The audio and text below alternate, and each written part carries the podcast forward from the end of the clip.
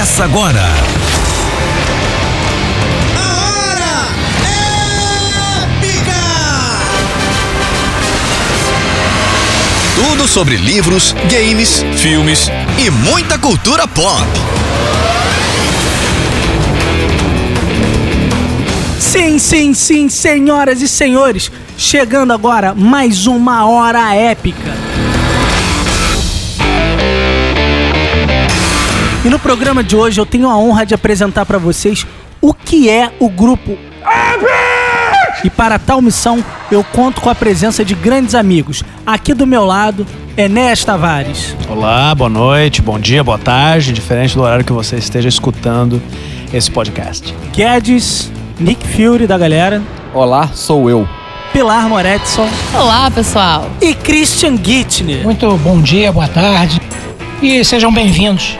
Muito bem, todos devidamente apresentados, eu começo com a seguinte questão. Meu querido Guedes, o grande mentor de toda essa galera, explica pra gente o que é o grupo Epic. Cara, o Grupo Epic é um ecossistema empreendedor. É, Essa palavra, de certa forma, é meio nova. Ecossistema empreendedor quer dizer um grupo de empreendedores que se juntam, todos eles é, com um mindset empreendedor. O que é um mindset? É uma forma de pensar empreendedora. Você pode ser empreendedor dentro de uma empresa.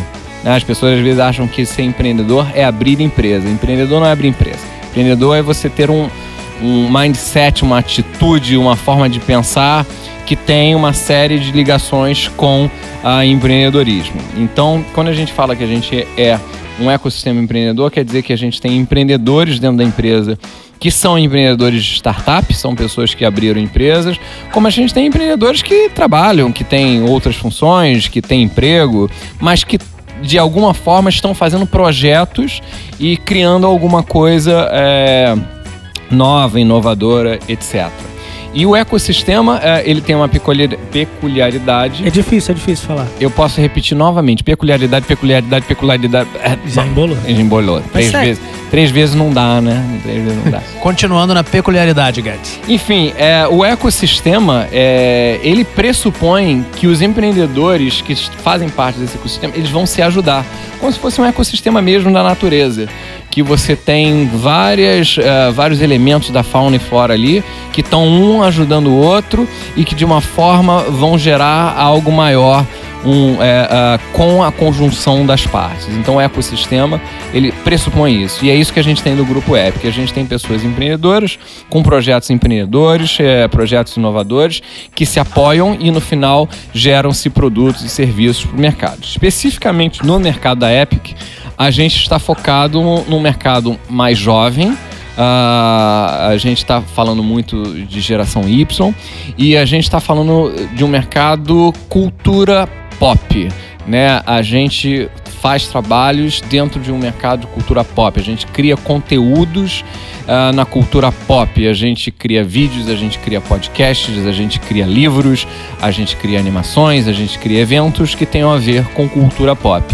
E quando a gente diz que a gente é um grupo transmídia, quer dizer que quando a gente está produzindo todas essas mídias, elas se conectam, elas se falam entre si e por isso a palavra vem de transmídia, das as partes das mídias se falarem.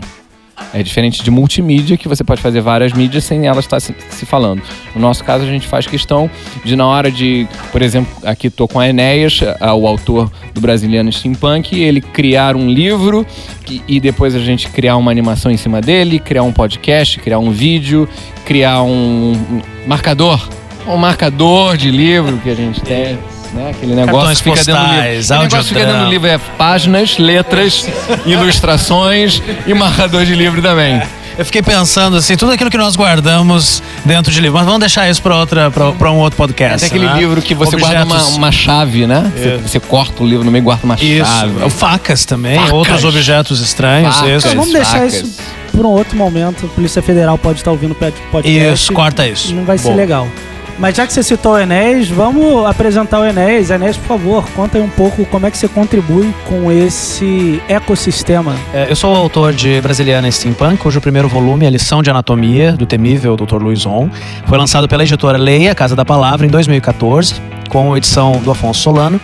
É, e o Brasiliano Steampunk é essa série de literatura fantástica que reinterpreta os heróis da literatura brasileira do século XIX nesse contexto fantástico de ficção científica, enfim, que é o steampunk. É, o Brasiliano Steampunk é uma série pensada como um projeto transmídia. Nós estamos, estamos pensando em quadrinhos, em card game, em marcador de página, em cartão postal, em audiodrama, entre outros produtos pôster, né, um site com uma série de, de, materiais inéditos, conteúdos inéditos, e todos eles objetivam não apresentar uma transposição da mesma história, mas ampliar ou expandir o universo. Né, e através de diferentes mídias, de modo que o leitor ou a leitora possa entrar na série a partir dos produtos que eles podem encontrar na, na loja Epic Art, por exemplo, ou a partir de contos inéditos, ou a partir do card game, ou a partir de qualquer um né, desses elementos que estão aí dialogando com, com a série. Como eu sou professor de literatura, e também um, um, um acadêmico, né, eu tenho um pouco essa preocupação com formação de público leitor, né, com a gente fazer dialogar a literatura fantástica com essa literatura né, considerada séria, clássica, enfim. Né?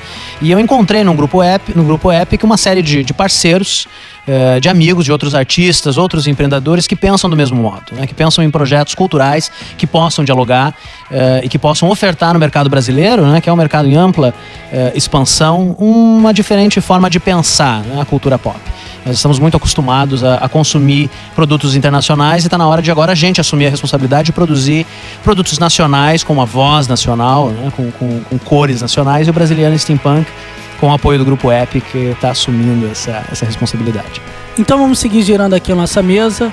Agora com vocês, minha querida amiga Pilar Moretson, para se apresentar e contar a sua contribuição do grupo Epic. É, na verdade, eu queria começar acrescentando uma coisa ao que o Guedes estava falando.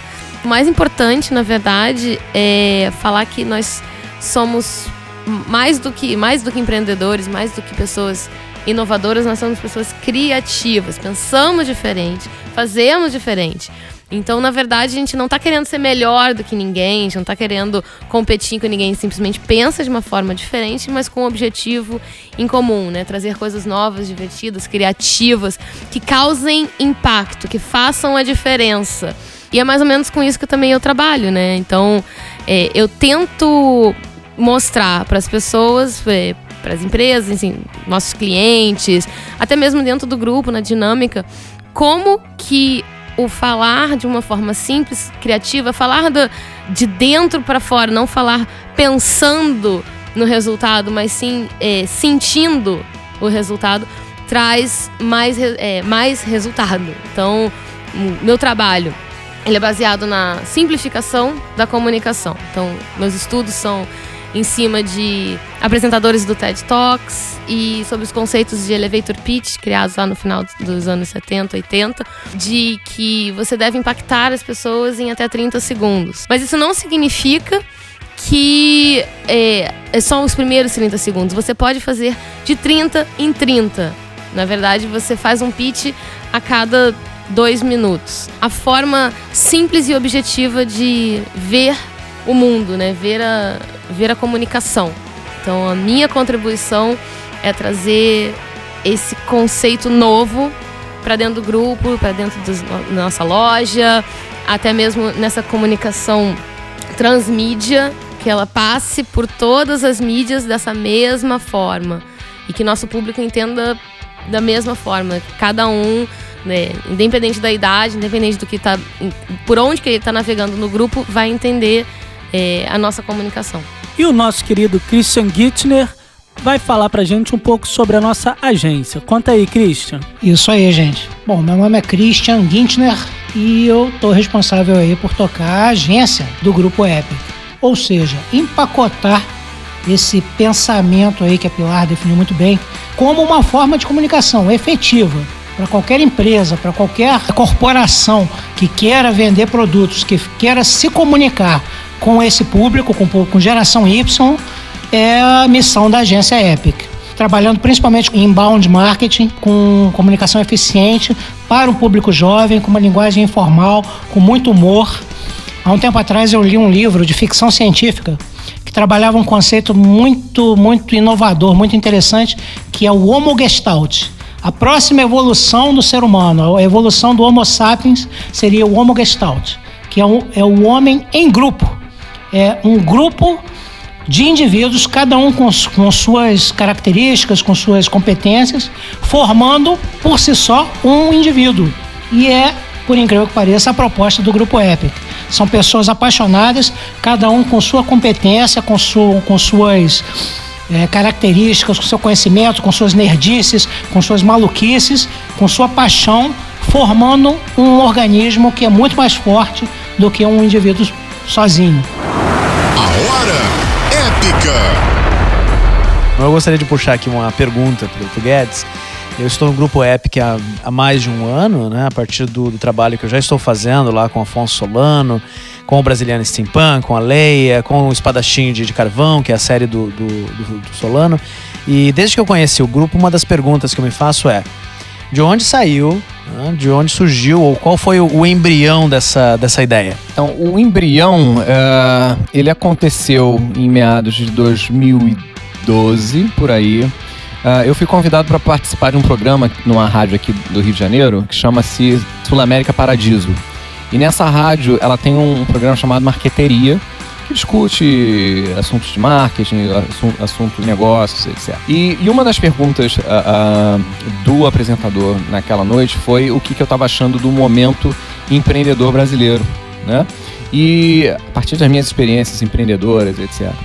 E, e eu, uh, de certa forma, falei que eu estava preocupado com o que estava acontecendo no Brasil. Uh, como eu continuo preocupado com, com esse momento empreendedor brasileiro. Eu acho que é, que está se fazendo muito alarde de empreendedorismo de palco, muito, muito empreendedor achando que empreender vai ser bilionário em, seis meses. Desculpa te cortar, Guedes, mas quando você cita empreendedor de palco, isso é uma coisa que tem me incomodado bastante. É, você não tem a sensação que tem muita gente, principalmente na internet, vendendo a ideia de como você pode ganhar um milhão sem os caras nunca terem ganhado um milhão de reais? Mas é, esse empreendedorismo de palco também é uma consequência natural do problema que a gente tem no Brasil. Ano passado a Endeavor fez uma pesquisa e mostrou que 60% dos alunos de universidade querem ser empreendedores e apenas 7% das universidades têm capacidade de efetivamente é, trabalhar algum, é, a educação empreendedora. Uh, em 2012, tinham em torno de 300 uh, é, aceleradoras no Brasil. Hoje tem menos de 30. Então, o que, que acontece? Existe uma demanda muito maior de pessoas querendo ser empreendedores do que uh, efetivamente pessoas ensinando empreendedorismo. Tá? Uh, o que, que isso gera? Naturalmente, na economia, quando existe um, processo de demanda maior do que oferta, aparecem uh, pessoas não capacitadas para uh, suprir a demanda. Uh, não vou usar uma palavra tão forte como oportunistas, porque existem, existem pessoas, existem pessoas boas de, de empreendedores de palco, mas existem oportunistas que estão aparecendo e falam assim: ah, eu entendo disso e eu vou ensinar porque eu li um livro, etc. E aí cai muito no que você falou, né? O empreendedor que ensina empreendedorismo sem nunca ter empreendido. Como a demanda é muito grande, acaba-se que acredita-se naquilo, que você vai ver, você vai ver um vídeo, você vai ler um blog, você vai fazer um cursinho e vai virar empreendedor de dia pro outro. É o segredo, né? É. Então, voltando aqui ao Enéas, Uh, com, naquele dia, com essa pergunta, é, a ficha meio que, que caiu do, do tipo assim: é, temos que fazer alguma coisa para ajudar uh, esses empreendedores que, que estão desamparados no mercado de um, de, de, um, de um bom modelo de empreendedorismo, de coaching, de mentoria, de educação empreendedora como a gente está, a nossa sede é no Rio de Janeiro, e o Rio de Janeiro é uma capital criativa brasileira, né? Não que não existam uh, outras cidades que tenham pessoas criativas, lógico que não, mas o, o, Rio de Janeiro ele tem um histórico de criatividade. Quanta coisa criativa do Brasil, Bossa Nova, nasceu na Jovem Guarda, nasceu no, no, no, Rio. O Rio tem já essa vocação de ser uma cidade criativa e inovadora. Teve até um projeto grande uh, de, de transformar o Rio na capital empreendedora do Brasil, transformar o Rio na capital inovadora do Brasil. Uh, existe ainda esse projeto, ele está em, em andamento. Mas uh, com essa vocação do Rio, quando a gente, a gente criou uma aceleradora chamada Inovadores, que existe até hoje, e essa aceleradora, ela veio com esse propósito de acelerar uh, startups com vocações criativas. Uh, nesse momento a gente viu que a grande maioria dos interessados em montar empreendimentos eram jovens, sobretudo geração Y, com ideias muito fora da caixa, com ideias muito voltadas a uma economia criativa. Ah, sobretudo com a ascensão do YouTube, de se tor- tornar youtubers, criar aplicativos mobile, criar games, criar podcasts, criar ah, ah, todo tipo de- de- de de produto e serviço ah, que, que tem a ver com uma economia criativa, cultural e, sobretudo, que esses jovens estavam inseridos no modelo de cultura pop. Né? Já estavam na já a geração Y, os millennials, a geração Z, já é uma geração gamificada, já é uma geração que nasceu lendo revista em quadrinho, vendo, jogando, vendo, lendo Tolkien, etc. A gente falou, cara, então a nossa aceleradora ela tem que ser voltada a um público de economia criativa, que é esse público que está mais sedento ah, desse tipo de, de de apoio. Ah, sobretudo também porque a, a grande maioria das aceleradoras na época e atualmente dá muito mais atenção para as startups que estão querendo fazer aplicativos mobile, porque está sempre aparecendo o novo milionário que fez o Uber, que fez o Facebook, e aí todo mundo acha que vai ser o milionário fazendo um aplicativo. Então a gente, em dado momento, chegou e falou assim: cara, não, não é isso que a gente quer.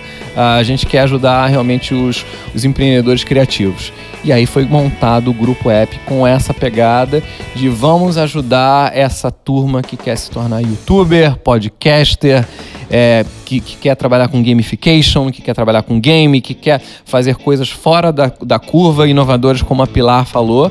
ah, sem cair no. Ah, novamente, vou fazer um aplicativo mobile para pet shop ou então para. Cara, só, só, é, só de ah, aplicações para criação de startup para fazer aplicativo de táxi, a gente teve uns 15, sabendo que já existia aplicativo de táxi. Né? Então o pessoal vê assim: não, isso aqui é um aplicativo de táxi, o cara ganhou dinheiro, vou fazer um igual. Né? Aplicativo ah, ah, de tipo Tinder, etc., aos montes. Sempre o pessoal quer copiar o que já está acontecendo, um modelo que já é consagrado. Por quê? Porque na capa da revista tá aparecendo lá o cara que faturou sei lá quantos milhões com aquele aplicativo. O cara falou, vou fazer igual, eu vou ganhar a mesma coisa. E eles descobrem que não é isso, tá? Então, acho que respondi a tua pergunta. Essa foi a raiz, foi uma raiz filosófica, foi uma missão.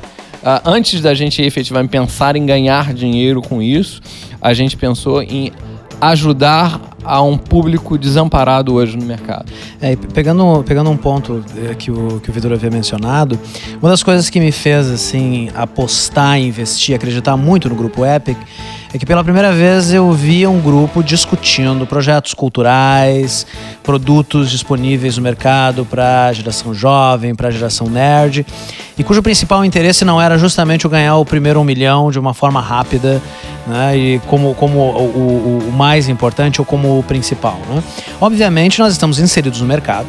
Obviamente, nós temos sim né, metas profissionais, portanto, mercadológicas, portanto, comerciais também. Né, e não há nenhum problema disso. Está na hora da gente também mo- modificar o nosso discurso de que artista não ganha dinheiro, de que arte e, e comércio não se misturam. Né? Mas o que eu percebo como principal no grupo Epic, e por isso também é, eu, eu acredito muito nesse grupo, é a crença né, ne- nesses valores e, e- e nessa qualidade de serviço que está sendo né, ofertado a uma determinada audiência. né.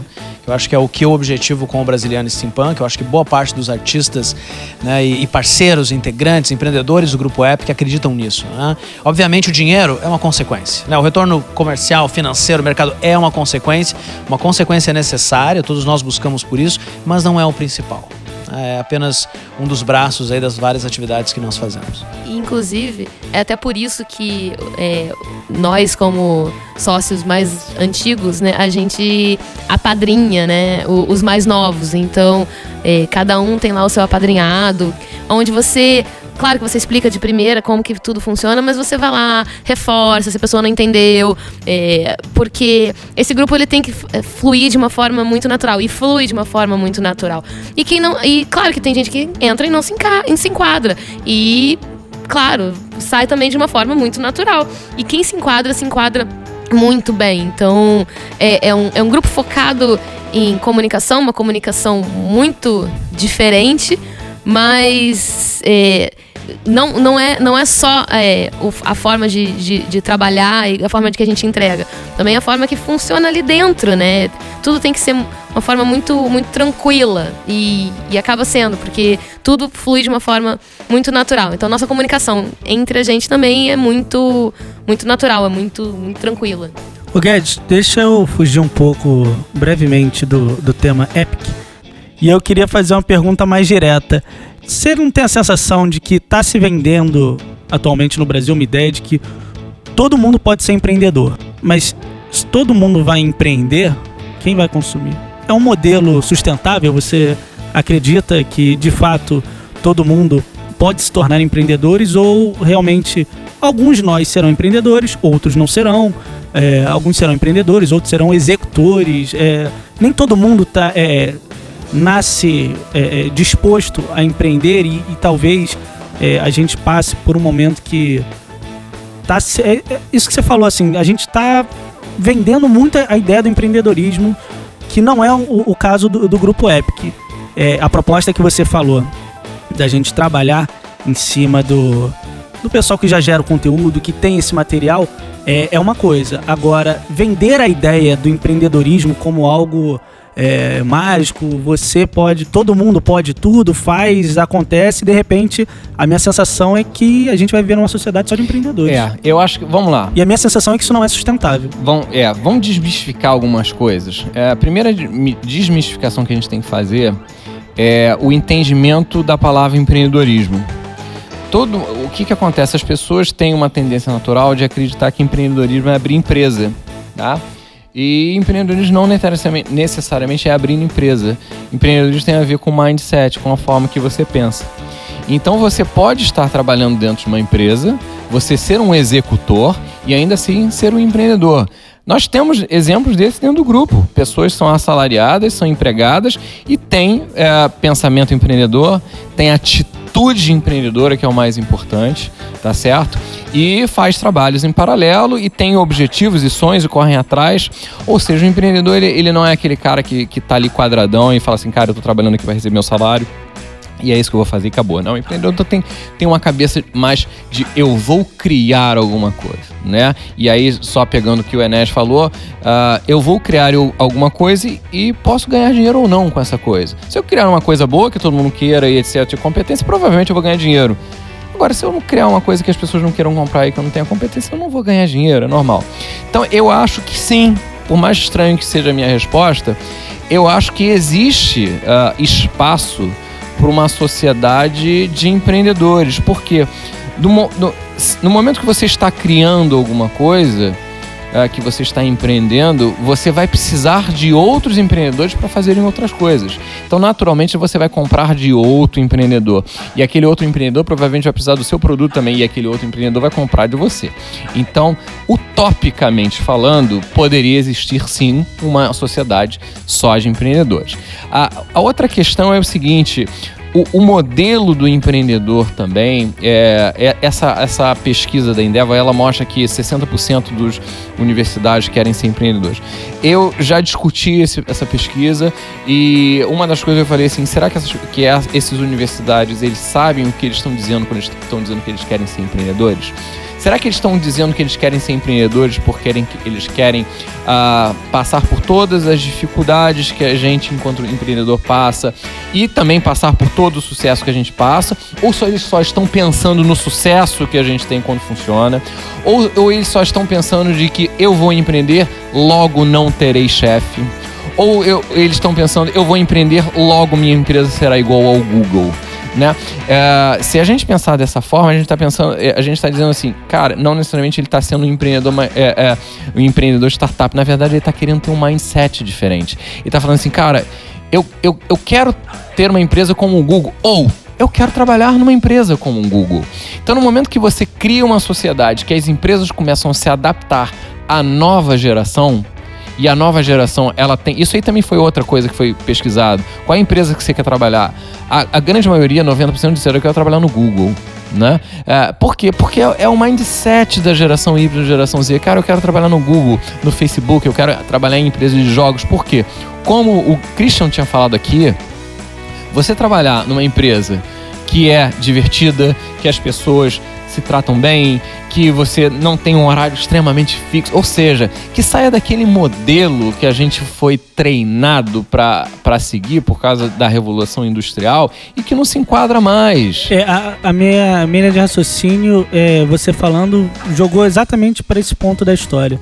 É, a proposta do empreendedorismo, ela na verdade me parece substituir aquele modelo fordista que a gente passou o último século trabalhando em cima disso. É, criança vai para a escola para adquirir um determinado conhecimento acadêmico para que ele possa usar depois para ser um bom funcionário, para trabalhar numa empresa, para chegar às nove da manhã, sair às seis da tarde, voltar para casa e acabou o dia. Vale a pena pensar também que às vezes, novamente, quando a gente está falando da palavra empreendedor, né, para essa geração, desses 60% que pensam ser empreendedores, às vezes eles não, eles não estão dizendo que eles querem ser empreendedores de startup. Vou te dar um exemplo.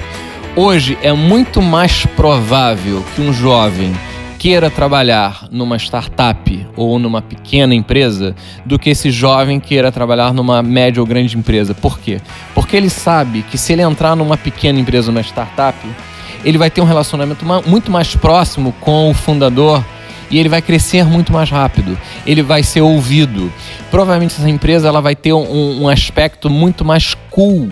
Ninguém mais tem paciência, pelo menos novamente essas gerações que a gente está trabalhando, geração Y, geração Z, millennials, etc ela, ela não pensa mais, fala assim, cara, que vida chata que é essa eu ter que ir 8 horas da manhã para uma empresa com uma roupa toda quadrada e não poder usar redes e mídias sociais dentro da empresa, eu ter um cubículo cinza para eu trabalhar, eu ter um, um chefe chato que me atrapalha, colegas que queiram passar em cima de mim, eu ter horário de almoço, eu não poder fazer certas coisas na empresa, eu, é, é todo quadrado que não tem a ver com uma geração Y, que não tem a ver com uma geração Z. Né? Isso está muito, muito para trás, porque a, se a gente pensar baby boomers, os baby boomers eles eram acostumados ao quê? A ouvirem dos pais o seguinte: você vai ser médico, você vai ser engenheiro ou você vai ser uh, advogado. Era isso que eles ouviam, tá certo? Depois veio a geração X, que, que a geração X ouvia dos pais? Você vai ser um puta executivo de uma multinacional, porque isso que é bacana. Você vai ser da IBM, da Microsoft, você vai ser dessas empresas. Ou você vai ser funcionário público para ter a sua estabilidade. É, vai fazer um concurso, Banco do Brasil, né, da Caixa Econômica Federal, BNDES, né, vai, ser, vai, vai trabalhar em emprego público, ter a sua estabilidade. O que, que a geração Y pensa? A geração Y não pensa nada disso. A geração Y pensa, cara, eu quero fazer um negócio bacana, que eu seja reconhecido, que eu tenha retorno em cima do que eu faço, mas que eu não me estresse é, a, a, ponto de, de dedicar minha saúde por causa dessa empresa. Quero poder mudar de ideia, eu quero poder é, praticar os meus valores dentro da empresa. Quanta empresa que a gente conhece que o cara não pode ter um penteado diferente, ele não pode ter um pensamento, ele não pode ir com uma roupa diferente porque ele é taxado de uma coisa dentro da empresa. A geração Y, ela não tem mais paciência para esse tipo de coisa. E daí começaram a crescer a, a quantidade uh, de o que a gente está discutindo aqui, de pequenas startups e empreendedoria, etc., com uma forma de mostrar, cara, chega, não estou mais afim desse modelo. Então, já que no mercado não existem empresas que ofereçam esse modelo dessa forma, vou abrir a minha empresa. Por que, que eu estou dizendo isso tudo? Porque no momento se a gente pensasse que existisse uh, uma revolução dentro das médias e grandes empresas que começassem a se adaptar para as novas gerações, provavelmente não seria 60% dessas, dessas universitários, dessas pessoas que querem ser empreendedores. Muito, vai ser muito menos. Já falo assim, não, cara, se eu posso trabalhar numa empresa tão bacana quanto a que eu gostaria de criar, cara, que legal. Vou trabalhar. Então eu acho que existe espaço para tudo aí sim, Vitor. Tá? Complementando o que o Guedes falou, as corporações, elas, elas sabem disso. Elas têm gente dentro delas, público Y, que elas precisam fazer retenção de talentos, precisam desenvolver esses caras, não podem perder pessoas-chave para o mercado, só que elas não sabem fazer isso. Elas não sabem se comunicar com essa geração Y.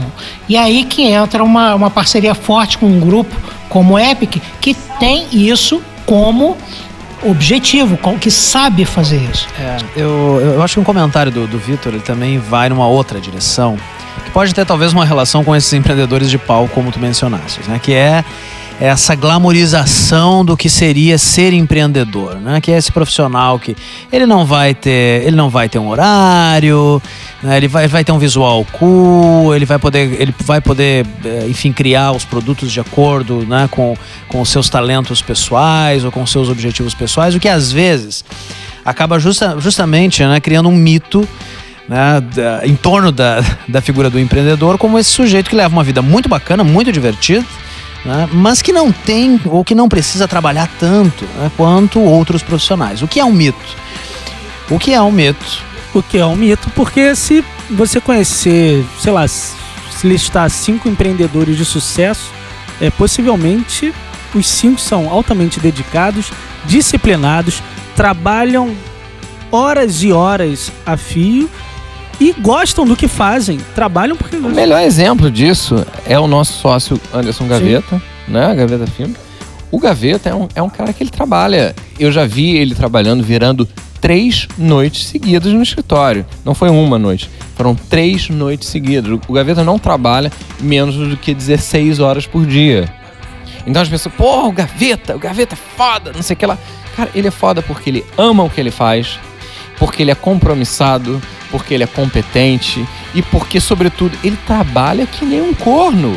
Mas ele trabalha feliz, isso é uma diferença. Isso é uma, uma coisa que faz totalmente diferente. Uma coisa é você trabalhar assim, puta que pariu, vou ter que trabalhar oito É aquele cara, é a síndrome do fantástico, né? A síndrome do Faustão. O cara chega domingo, ele já tá, ele já tá ali rum, tentando cortar os pulsos com creme cracker, né? Porque que ele não, ele fala, cara, meu Deus, a minha vida é um inferno. Eu só tenho vida eh, na sexta de noite, sábado e domingo, depois do almoço, eu já tô começando a ficar deprimido, porque eu vou começar a trabalhar no dia seguinte. Empreendedor não, empreendedor, se ele faz o que ele gosta, cara, ele já tá na sexta pensando na segunda e trabalhando no final de semana, se for o caso. E amarradão naquilo que ele tá fazendo, porque ele tá fazendo uma coisa que ele gosta. Então, quando eu vejo o Gaveta virando, não tô dizendo que isso é saudável, né? Tanto é que, né, o Gaveta tá gordo. Aí ele fala, porra, não tem como ficar gordo, eu só como pizza nessa porra. É, cara, é, é a vida, é, é, isso que ele escolheu. A gente tenta é, fazer um, um, tentar regrar melhor, ter uma vida mais equilibrada, assim, mas o empreendedor é compromissado, ele é tão motivado por que ele tá fazendo que, cara, foda-se, eu vou passar três noites virados aqui, mas eu vou entregar um pro programa foda que vai gerar um milhão de views pro meu cliente. Com tesão. E aí o cliente recebe, cara, nunca recebi um, uma coisa que nem vocês fizeram, que, porra, eu tive um milhão de views. Como é que pode isso? Como é que pode isso? Transmídia, compromisso, as pessoas fazendo o que querem, as pessoas se apoiando, né? Uma coisa que eu sempre falo é, é que nós somos um ecossistema, mas a grande maioria dos outros players do mercado são ecossistemas. Né? Eles fazem algumas coisinhas sozinhos lá, acham que são os donos da internet, e aí falam assim: agora eu não vou trabalhar com ninguém, só vou fazer aqui, vou ficar rico aqui eu sozinho, não vou ajudar ninguém. Beleza, a gente tem todo o direito de fazer aquilo mas não é a forma que a gente acredita que seja.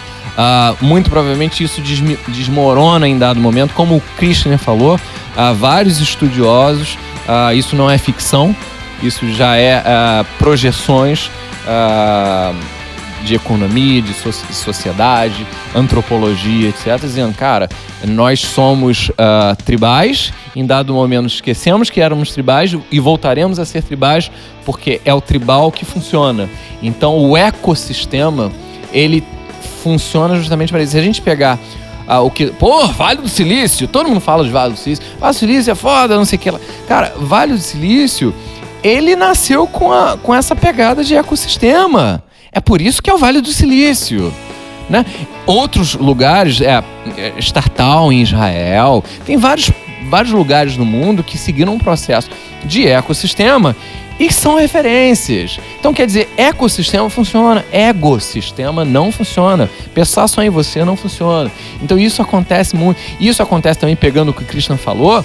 Essas empresas, essas médias e grandes empresas que a gente está acostumado, que são empresas uh, antigas, etc., elas ainda não conseguiram é, quebrar este tabu de que existe uma puta de uma hierarquia que tem que ser seguida e regras rígidas. E, cara, isso aí funciona, como o Vitor falou, é, como é que era? Foquiana? Era fo, fo, fordista, fo, fodistas, os fodistas lá, né? Todos fudidos naquela época, é, que fizeram todo um processo de linha de produção para fazer carro, para fazer peça, etc, etc, etc. Linha de montagem tempos modernos de Charlie Chaplin, que era aquilo, cara. Não é mais isso. Agora, cara, você é uma, uma pessoa carismática, uma pessoa uh, que tem um bom conteúdo, que tem relevância, etc., faz um YouTube e consegue ter mais, mais view do que a Rede Globo. Desculpa, o, a televisão tá indo pro Netflix, a, net, a televisão tá indo pro YouTube, a rádio tá indo pro podcast. E assim vai. Então, ou a gente se adapta ou a gente morre. Isso é Darwin, né? Também tem, tem muita gente que olha pro gaveta e fala: Meu Deus do céu, o gaveta, o gaveta, e não sabe que ele vira à noite. Mas também olha pra gente e fala assim: Ah, mas você trabalha sentado no chão, você trabalha na cama. Mas isso aqui, isso aqui é trabalho, a gente leva muito a sério. E não tem hora.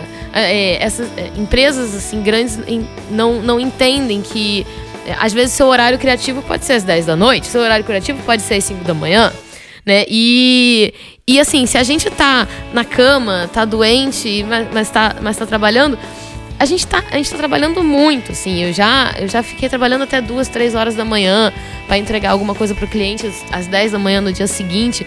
Mas eu trabalho com tanto prazer e, e, e isso é verdade. É, é, é a vontade de. Tá, de, de tá botando tudo para fora, assim, às vezes eh, você se sente engessado dentro de uma empresa e não sabe muito para onde correr, porque ele não vai te desengessar.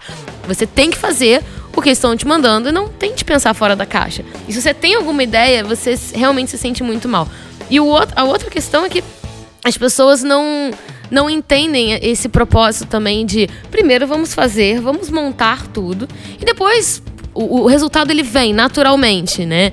Então, é, você entra no, no, grupo de uma forma, você se torna sócio e cada vez mais é, o, o retorno ele vem, ele vem de uma forma emotiva, é, emocional, né? Você se sente bem fazendo aquilo, você vê o resultado, você se sente bem perto daquelas pessoas, você se inspira com aquelas pessoas, o seu trabalho fica melhor e muitas vezes você vai fazer digamos, no meu caso, né, eu vou montar um evento, vou montar um, é, um trabalho de marketing, até mesmo para o grupo, e eu vou trabalhar e eu só vou ver esse retorno daqui talvez, talvez daqui a seis lá, seis meses.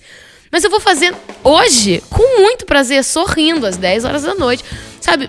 Porque eu tenho sócios que eu admiro, eles me admiram e nós estamos trabalhando juntos, uma comunidade, uma tribo montando a nossa tribo para num objetivo. Ah, qual é esse objetivo? A gente está traçando ele.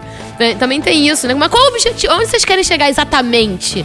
Não tenho exatamente. A gente vai com a onda, a gente sente, a gente conversa, a gente troca ideia, literalmente.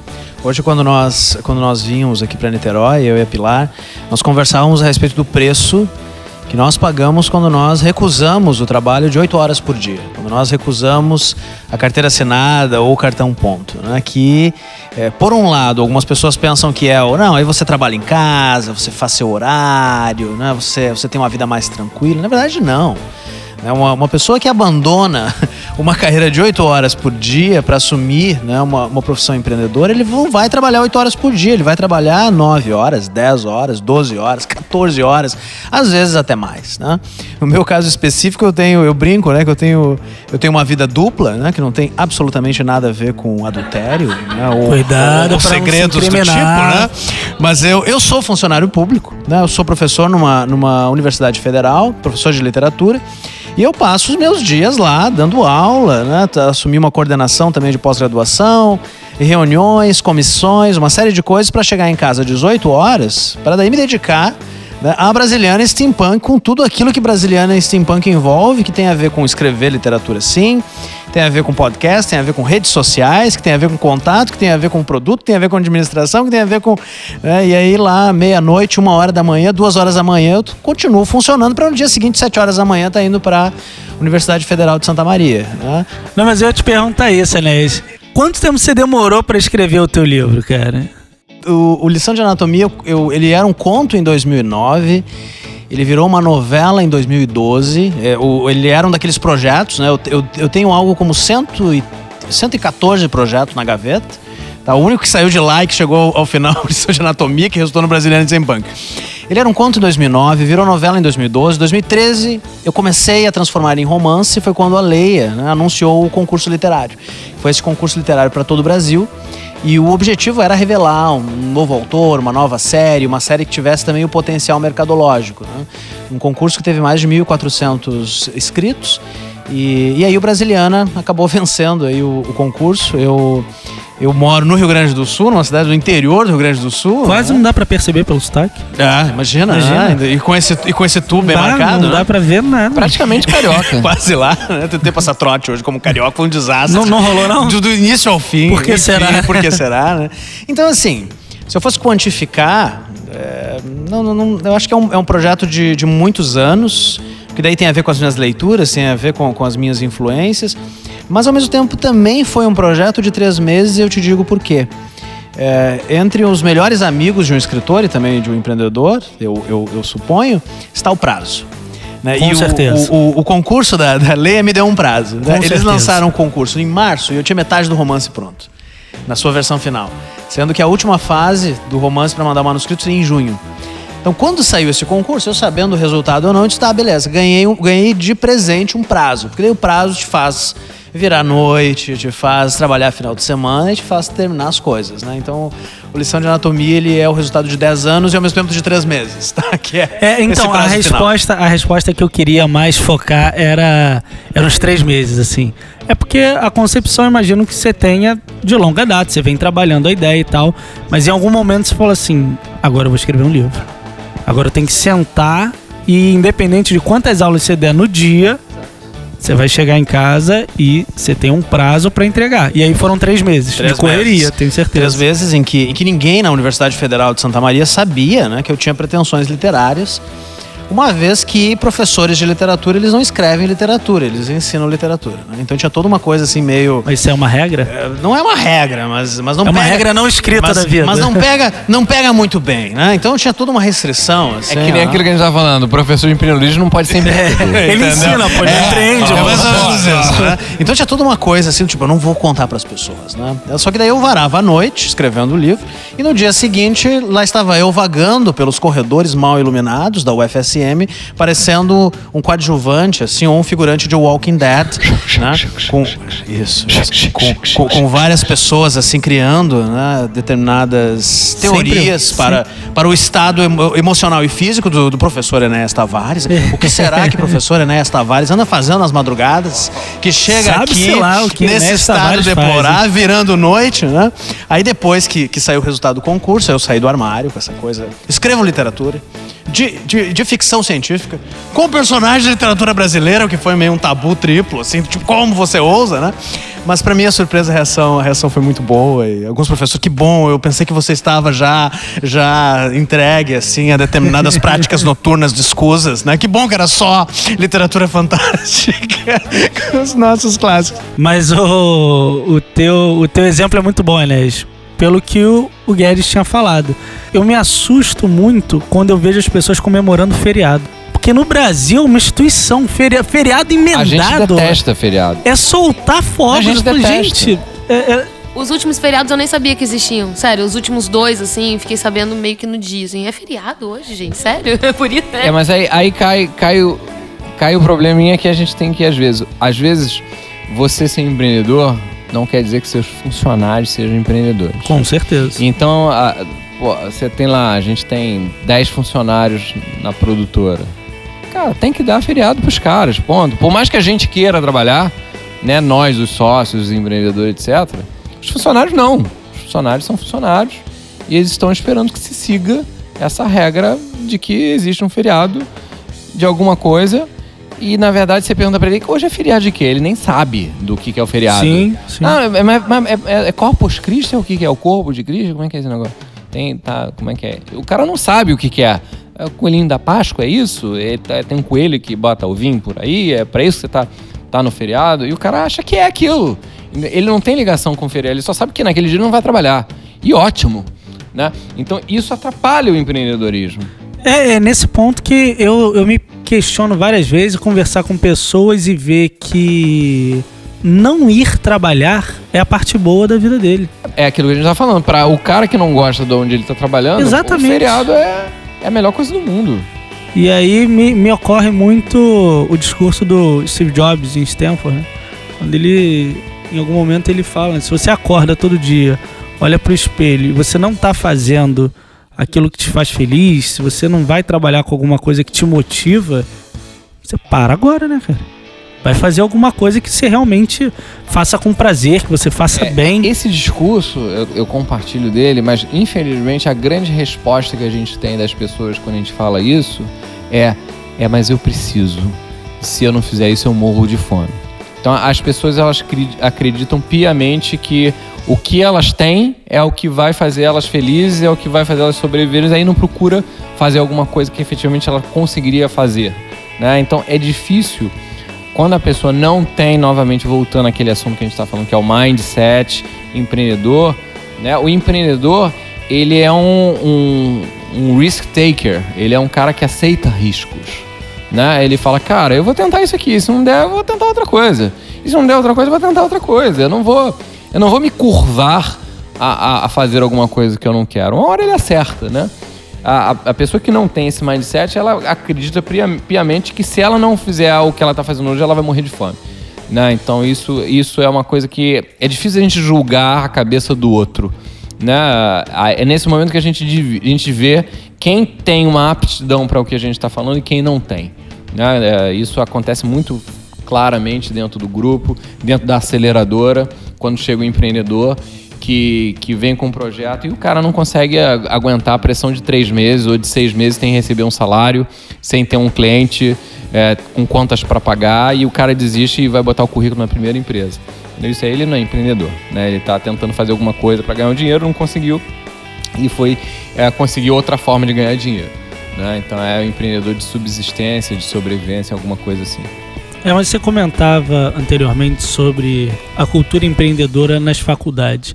Você não tem a sensação, Guedes, que esse modelo a gente talvez precisasse trabalhar na escola primária? Como que em 2016 a gente tem um, um sistema de ensino, e eu falo com muita propriedade, porque sou professor de educação infantil e ensino fundamental de primeiro segmento. É, eu te comento que em 2002, 2003, eu estudava modelos de educação de 60 anos atrás e as pessoas comentavam isso como se fosse a revolução da educação. E o negócio estava datado de 60 anos atrás. E a minha sensação é que, apesar da gente ter explodido o- a cultura do, do empreendedorismo recentemente, e a gente está discutindo muito mais, é, ter alguns cursos, é, um pouco mais de, de formação nesse sentido, é, eu fico com a sensação de que as nossas crianças elas ainda não são é, instigadas desde cedo a, a pensar dessa forma. Apesar de é, os milênios já, já terem uma cabeça mais diferente, já terem uma percepção de trabalho diferente, essa noção de ser empreendedor, podendo ser um funcionário de uma empresa, trabalhando numa empresa legal, ou abrindo a sua própria empresa, essa noção de empreendedorismo, eu sinto que é uma percepção muito particular, mas que isso talvez precisasse acompanhar o indivíduo desde a sua formação enquanto cidadão, assim, é, do mesmo jeito que ele aprende operações básicas de matemática, aprende a ler, a escrever, ele precisa aprender a desenvolver o pensamento empreendedor dele, seja na área que for, seja da forma que for. Você não tem a sensação que a gente ainda pode aperfeiçoar mais é, é, esse pensamento empreendedor é, na formação em si do, do cidadão? Isso aí é um problema é, que a gente tem no Brasil. É, em outros países mais desenvolvidos, isso já é realidade. Tá? Você já tem educação empreendedora desde o ensino fundamental. Hoje, a gente, dentro do grupo, existe uma ini- iniciativa com um grande grupo de educação em eh, levar empreendedorismo para o ensino médio. Tá? A gente não está falando ainda de educação infantil, mas levando para o ensino médio. Já existem algumas iniciativas de educação infantil, de empreendedorismo, sobretudo com o uso de games, né? ah, estão usando Lego para educação infantil, estão usando Minecraft para educação infantil. Isso é bacana. Ah, a gente tem dentro do grupo uma empresa chamada Gamificadora, ah, que não é uma empresa que faz games, e sim uma empresa que faz gamificação. E a gamificação ela tem sido um divisor de águas para o treinamento educacional, sobretudo de crianças, adolescentes e jovens. Por quê? Porque essa, essas essas gerações são gerações ditas gamificadas. Existe um estudo de Stanford que mostra, uh, eles pegaram, eles pegaram, fizeram um apanhado. Esse estudo é muito, muito interessante. Eles fizeram um apanhado com uma série de jovens que trabalhavam dentro de empresas dentro de empresas médias e grandes, que eles fizeram uma pesquisa com RH dessas empresas e começaram a perguntar: esse jovem trabalha bem em equipe? Esse jovem é líder? Esse jovem, ele faz uh, atividades rotineiras e a grande maioria, as respostas foram ruins, né? Não, ele não consegue trabalhar em equipe, ele tem dificuldade de trabalhar em equipe, uh, ele não consegue liderar equipes, ele tem dificuldade de relacionamento, ele não se comunica bem, ele não consegue fazer atividades rotineiras. Foi uma, uma, uma série de, de pesquisa com geração Y dentro das empresas. O que, que eles fizeram? Eles fizeram a mesma pesquisa com esses jovens fora do ambiente de trabalho, mas nos grupos de jogos que eles participavam, de jogos online, jogos de RPG, e a resposta que eles tiveram é o seguinte: esses caras entravam dentro dos games e eles jogavam em grupo, eles jogavam em time, eles tinham estratégia. Muitos deles eles eram líderes de grupo, eles se comunicavam de uma forma maravilhosa o tempo todo. Dentro de alguns jogos eles faziam atividades rotineiras. Então esse estudo falava assim, não faz sentido nenhum eles saberem fazer isso tudo fora da empresa e chegar dentro da empresa e não conseguir fazer nada disso. E é o que esse estudo mostra o seguinte: dentro da empresa eles não têm a capacidade de fazer as coisas que eles fazem no game. E aí veio, em cima dessa pesquisa, o conceito da gamificação. E se a gente levar a forma que o game funciona para dentro da empresa, dentro dos processos, etc. Eles aplicaram isso e tiveram um, um resultado absurdo de melhoria da educação dentro das empresas. Quando eu falo absurdo, eles tiveram um aumento de 80% do resultado desses jovens que começaram a utilizar processos é, de trabalho e processos educacionais de gamificado dentro da empresa. Esse número é tão alto, sobretudo fora do país, que hoje 90% das 500 maiores empresas da Forbes utilizam a gamification dentro das empresas. Então o Brasil ainda está engatinhando nisso. Essa nossa empresa gamificadora já está fazendo um projeto muito interessante com grandes empresas. O maior grupo educacional hoje do mundo uh, é nosso cliente em gamificação uh, e o resultado é muito claro. Então eu acho que uh, vai acontecer sim um dado momento que uh, as escolas, as universidades vão ver que é necessário ensinar empreendedorismo e mais, ensinar empreendedorismo de uma forma fora dos moldes normais. Você falou, ah, a educação é de 60 anos atrás, isso.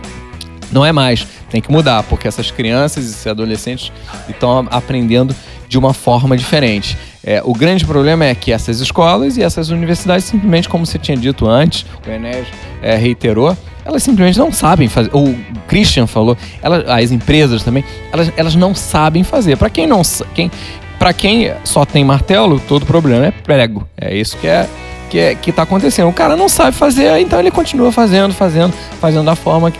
Mas algumas empresas, algumas instituições, grupos, grupos educacionais mais para frente, mais, é, mais inovadores, mais é, é, é, antenados com o que está vindo de fora, estão tendo novas atitudes e colocando novas formas de ensino, etc., empreendedorismo. Eu acho que isso é, naturalmente vai acontecer pela própria necessidade do mercado, entendeu? As crianças e os adolescentes eles já estão pedindo isso, não tem mais saco de aprender de uma forma tradicional. É, se o, se o Guedes fala da importância dessa percepção com respeito à educação, né, no que diz respeito ao empreendedorismo e às ações do grupo, eu posso falar um pouco a respeito de Brasiliana e Simpunk, a respeito da literatura fantástica e do que nós estamos pensando, né, enquanto grupo app, nesse, nesse sentido. Né?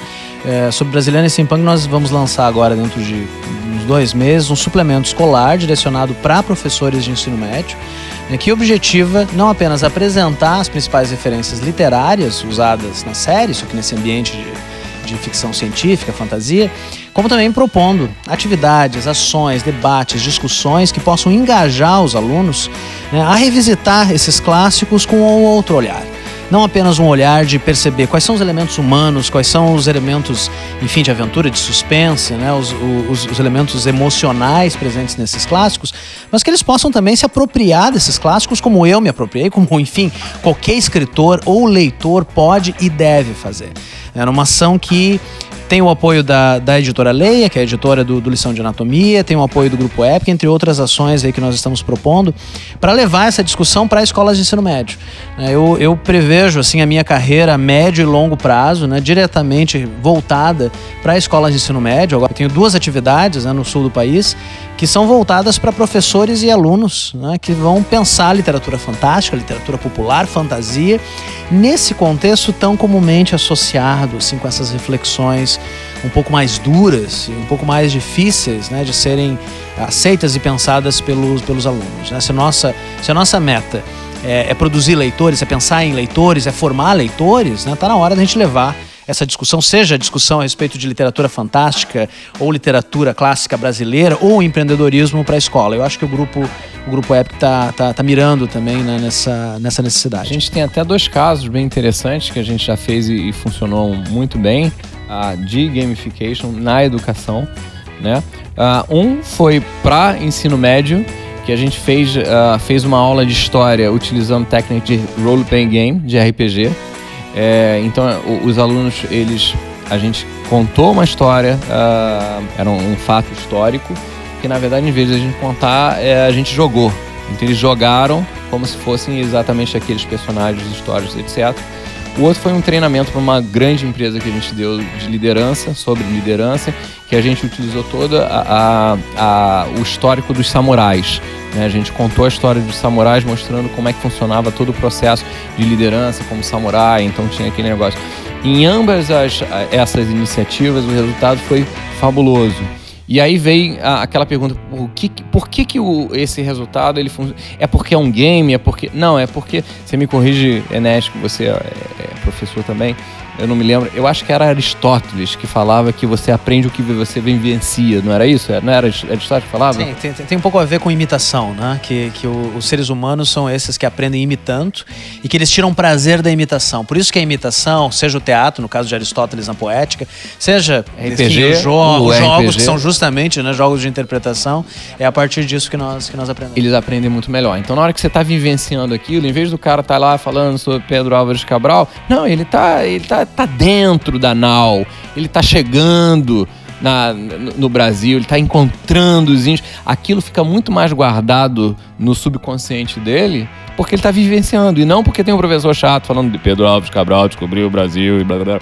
Blá, blá. Da mesma forma, na hora que a gente brinca com a liderança dentro de uma empresa, dos samurais, eles exercem aquilo, eles estão vivenciando aquilo. E no momento que ele, no dia seguinte, que ele sai do hotel que a gente está fazendo o workshop, e vai vivenciar. Ele se lembra que no final de semana ele foi um samurai e ele teve que tomar decisões como um samurai e teve que exercer a liderança dele com o grupo, tomar decisões é, mediante pressão, às vezes atacar, às vezes retroceder, às vezes negociar, comunicar, julgar, fazer tudo que um líder faz, entendeu? Então eu acredito muito nessa metodologia vivencial uh, uh, com role playing, com com, com uh, edutainment, com storytelling, com gamification, todos esses nomes bonitos que eu tô falando aqui são lindos. Uma das coisas que eu acho mais engraçada quando eu chego dentro de uma empresa e falo assim, olha, quais, quais são os seus maiores problemas? Ah, essas reuniões eternas de duas, três horas que a gente tem que sair da reunião e fazer a reunião da reunião. E eu falo assim, e se vocês transformarem uma reunião de duas horas numa reunião de meia hora? Nossa, mas você nossa, você é fantástica, como é que você vai fazer isso? Bom, a gente faz todo o trabalho dentro da empresa. E quando chega no final, eu faço questão de falar para eles assim, e tudo que eu falei aqui, vocês, na verdade, vocês já sabem, e vocês saberiam fazer isso se vocês não tivessem tão bitolados nesse seu dia a dia de fazer reunião e levar computador e ter que falar e todo mundo tem que apontar dedo ao invés de resolver e, e, e não ser direto ao assunto, direto ao problema, direto ao ponto, né? Então, eu acho que a gente também agrega muito na, na, na, empresa de todas as formas. A gente leva uma visão mais leve, mais clean. Não é nem tão inovadora nesse sentido, é simplesmente uma visão de fora e, e não é uma visão de uma consultoria qualquer, digamos assim, né? É uma, a gente leva um game lá pra dentro, a gente leva uma solução de, de meia hora, de 20 minutos, e que se eles não tivessem tão bitolados naquilo, eles conseguiriam até ver isso, mas a, a, a gente já viu aquilo de fora, está levando para eles. E nós somos considerados assim, uau, são inovadores, são criativos. Sim, somos, mas é porque a gente está leve aqui fora, né? A gente está tentando levar essa leveza para dentro das empresas. E isso dá muito sucesso também. É, vamos então a considerações finais. Eu queria agradecer a participação de todos que puderam estar aqui nessa gravação presencial da Hora Épica, é, na sucursal aqui do Rio de Janeiro, do Grupo Epic. Enéas, Pilar, Christian, Guedes. Considerações finais aí que vocês podem é, finalizar desse nosso encontro. O que, que vocês podem compartilhar conosco? Começa aqui com o Pilar Moretson. Na verdade, eu ia sugerir que a gente finalize isso, cada um falando uma palavra. Uma palavra que resuma aqui nosso encontro, que resuma o grupo. Aí eu vou falar pro Guedes começar. Pilar, conhecendo, me conhecendo, você começa, a única palavra que eu vou falar, é uma palavra, eu vou falar tchau. Boa. Ela, ela, ela lança essas ideias desafiadoras e ela ah, toma aí, Né? fa- Ela fala, faz tchau, aí, acabou, acabou. Não, mas olha só, uma palavra é pouco. Eu queria dar uma ideia para quem tá ouvindo esse podcast, quiser conhecer mais a gente. É, esse não é o único podcast que a gente tem, né? Esse é o Hora Épica. A gente tem o Zona Neutra com o André Gordirro. A gente tem o Wonderland com a Pilar, que tá ali. A gente tem o Mundo Gump. A gente tem outros ah, podcasts dentro do grupo. A gente tem podcasts de, de membros do grupo que não necessariamente estão editando dentro da própria, ah, do próprio grupo Epic, como Meia Lua, o próprio Matando Robô Gigante, a MRG, do Afonso Solano, que é nosso sócio. A gente tem ah, dentro também do nosso grupo de amigos o, o Rapadura Cash, ah, com o Jurandir Filho, que também é nosso grande amigo, trabalha com a gente no review é, Review Épico, que é um projeto que a gente está fazendo bacana com a ingresso.com. Então, para quem está curtindo a questão dos podcasts, é, pode ouvir outros podcasts, são legal. E querendo informações mais sobre o, Grupo Epic, www.grupoepic.com.br. A Pilar tá falando assim, uma palavra, tá? A minha palavra é tchau. Enéas, Eu vou falar algumas palavras e depois uma palavra. Pilar, eles não sabem obedecer É, regras. só algumas palavras. E eu, eu, eu apenas destaco aqui o braço de literatura fantástica, né? É, aqueles que quiserem saber mais de Brasiliana Steampunk, a gente tem a página no Facebook, tem o site oficial, brasilianasteampunk.com.br. É, nós, nós temos o, o- a nossa loja do grupo no, no, no Epic Art, onde tem uma loja do Brasiliano Steampunk, entre outras lojas também de, de outras séries. Nós temos o Espadachim de Carvão, do, do já citado Afonso Solano. Há também a AVEC Editora, que é uma editora lá do, do, do sul do, do país, que é uma editora parceira, que tem que tem, tem vários autores, entre eles o Alex Mandarino, que está lançando Guerras do Tarô. É, nós temos o André Gordirro com Os Portões do Inferno, né? entre, entre outros autores e parceiros aí que, que estão chegando e que estão fortalecendo também esse braço literário é, do Grupo Epic. É, com respeito a essa única palavra né, que, a, que, a, que a Pilar inventou, né, é, acredite. Não, na verdade, na verdade, é, eu não vou me, me alongar também. Então vou falar. Quem quiser também conhecer mais sobre as outras empresas que estão dentro, como a gamificadora, as empresas é, de, de cada empresário que, que, que tá ali dentro, de cada, de cada empreendedor, é, visite também o nosso, nosso site, né? www.grupoepic.com.br. E eu queria deixar uma palavra é, para vocês que é simplifique. Christian, uma palavra. Cara, embora eu possa ser mal interpretado, a palavra é tesão. É forte, eu sei que é forte, mas é o que a gente tem que ter no olho. Pra ser empreendedor, você tem que ter tesão, você tem que ter sangue no olho, tem que vamos que vamos e botar as coisas pra acontecer. É isso aí, pessoal. Queria agradecer a participação de todos os envolvidos: Pilar Moretson, Guedes, Enéas Tavares, Christian Giltner, todos os membros do Grupo Epic que vão passar por aqui pela Hora Épica pra gente bater um papo. A Hora Épica vai ser, eu diria, o video show do podcast.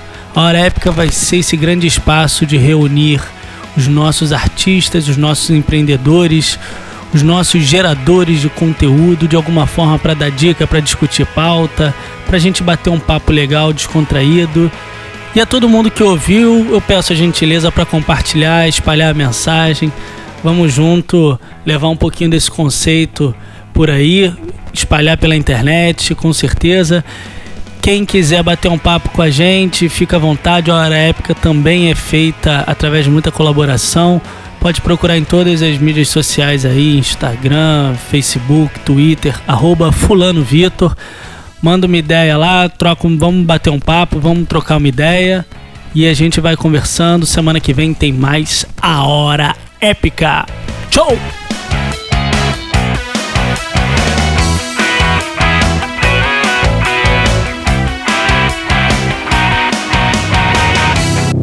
Esse podcast faz parte do Epic Cast do grupo